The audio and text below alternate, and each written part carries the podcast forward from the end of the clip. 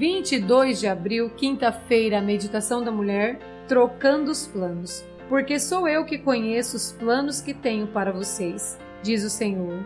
Planos de fazê-los prosperar e não de lhes causar dano.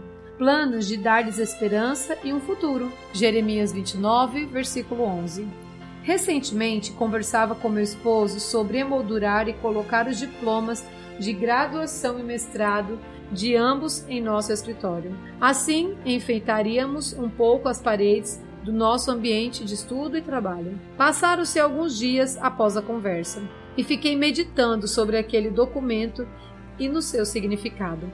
Foram resultados de dedicação, esforço e trabalho. Ao mesmo tempo, os mesmos documentos que são valorizados nas sociedades podem parecer tão insignificantes se comparados com outros aspectos da vida cristã aqui neste mundo, como por exemplo o privilégio de apresentar Jesus a outras pessoas. E há ainda o aspecto de desfrutar aquilo que os olhos não viram e nem ouvido ouviram.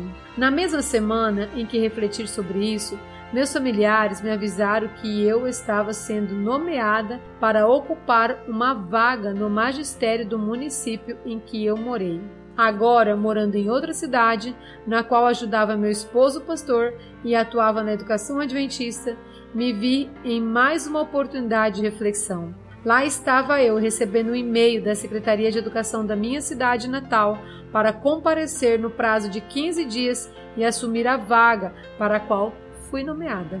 Pensei em todas as pessoas que aguardavam uma vaga em um concurso público e em mim mesma, agora rejeitando uma. Eu havia prestado o concurso antes de casar, portanto, meu esposo e eu sabíamos que eu não assumiria a vaga caso fosse chamada. Por isso, só me restava agradecer pela conquista e recusar. Como alguém que rejeita uma sobremesa aparentemente apetitosa. Muito mais que títulos, reconhecimentos, reconhecimento terreno e uma vaga vitalícia em um concurso público em sua área de atuação é aquilo que Deus tem preparado para nós. Meu esposo sempre diz: quando cuidamos das coisas de Deus, Ele cuida das nossas. Rejeitar uma boa colocação terrena nunca será tão fácil quanto pagar o preço por colocar nossos planos e sonhos à frente dos planos de Deus para a nossa vida. Sei lá na frente onde ainda não posso enxergar. Ele tem grandes coisas preparadas para mim, como já tenho demonstrado até aqui.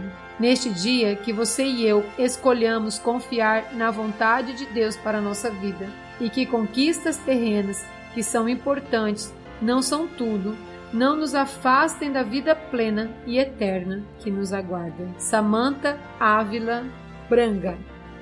Bom dia.